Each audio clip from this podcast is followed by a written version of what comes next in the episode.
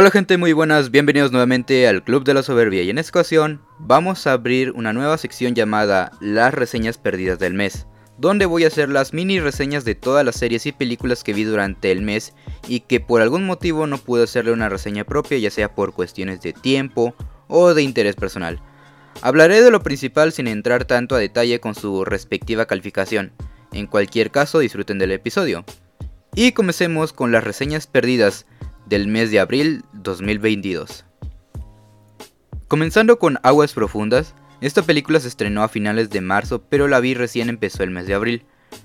Esta película dirigida por Adrian Lane y protagonizada por Ana de Armas y Ben Affleck, nos cuenta la historia de un hombre que permite que su esposa tenga relaciones sexuales con otros hombres, y cuando ellos comienzan a desaparecer, él se convertirá en el principal sospechoso.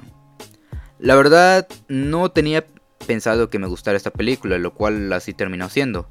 Es un festival de toxicidad, una tras otra y tras otra. Está adaptando una historia escrita en un libro ambientado en otra época, lo cual hubiera sido un poco más justificante el hecho de cómo se desarrolla la historia, pero al estar adaptada en nuestros tiempos, la hace ver bastante mal. No culpo a nadie del elenco, ya que incluso a pesar de que Ben Affleck vuelve a poner su poker face como lo vimos en la película de Gone Girl, está bastante bien. Y salvo a la interpretación de Ana de Armas, la historia es una pendejada. Y ni siquiera las escenas eróticas se ven sexys. Mi calificación para Aguas Profundas, mejor conocida aquí en los Méxicos como Red Flags, la película, es un 3.4. No saben cuánto extrañaba poner a las películas de Transformers del señor Michael Bay como las peores películas de cada año.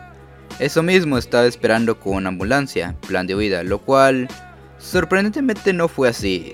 En esta película nos cuenta la historia de unos hermanos que planean huir de la ciudad de Los Ángeles secuestrando una ambulancia, después de haber realizado el mayor atraco de la ciudad.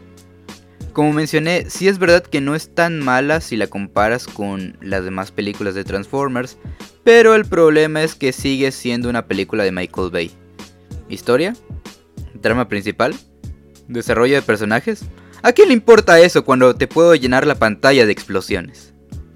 La historia principal está muy llena de huecos argumentales y momentos que no son muy claros, sobre todo el final que llega a ser demasiado estúpido y bastante mediocre. La verdad, me sorprendió que no fuera tan mala, pero aún así no creo que sea buena. Mi calificación para Ambulancia, Plan de Huida, mejor conocida aquí en los Méxicos como otra película de explosiones de Michael Bay, pero en ambulancia. Es un 5.2.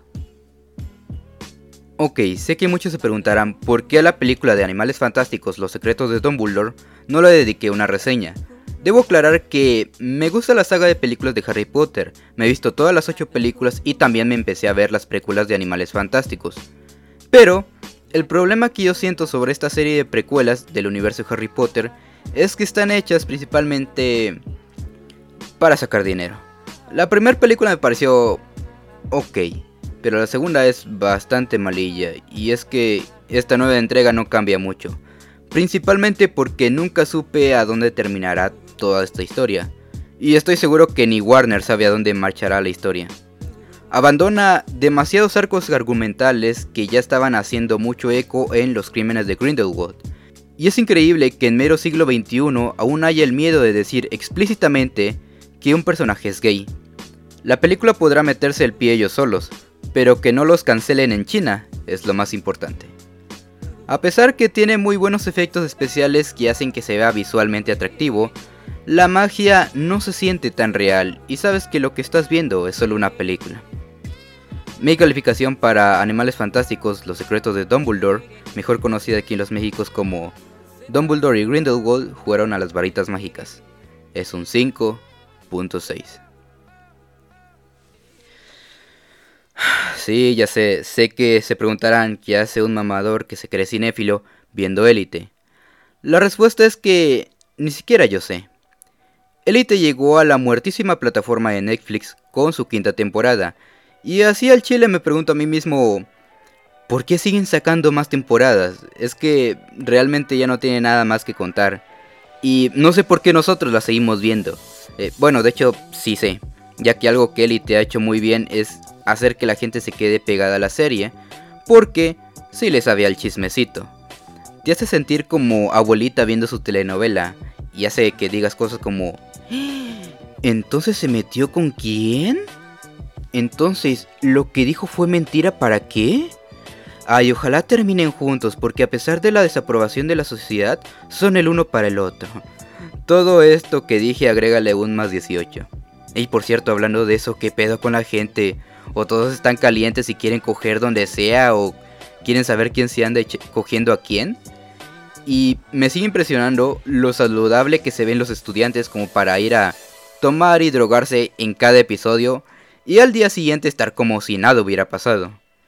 En general, desde el inicio de la serie Elite ha sido para mí una completa pendejada, que debió haber acabado desde antes, y lo más probable es que siga viendo las demás temporadas que saquen porque me gusta sufrir, y quiero dar mi crítica final a esta mamada de serie. Mi calificación para la quinta temporada de Elite, mejor conocida aquí en los Méxicos como No sé por qué verga siguen llegando nuevos estudiantes y cada temporada hay alguien muerto, es un 2.9. Y bueno gente, hasta aquí mis reseñas perdidas del mes de abril 2022. Cuéntame qué te parecieron todas estas series y películas que hablé, si es que ya las vistes. Pero bueno, eso ha sido todo de mi parte. Nos veremos en otra reseña mamadora. Yo soy Dante, y eso fue el Club de la Soberbia.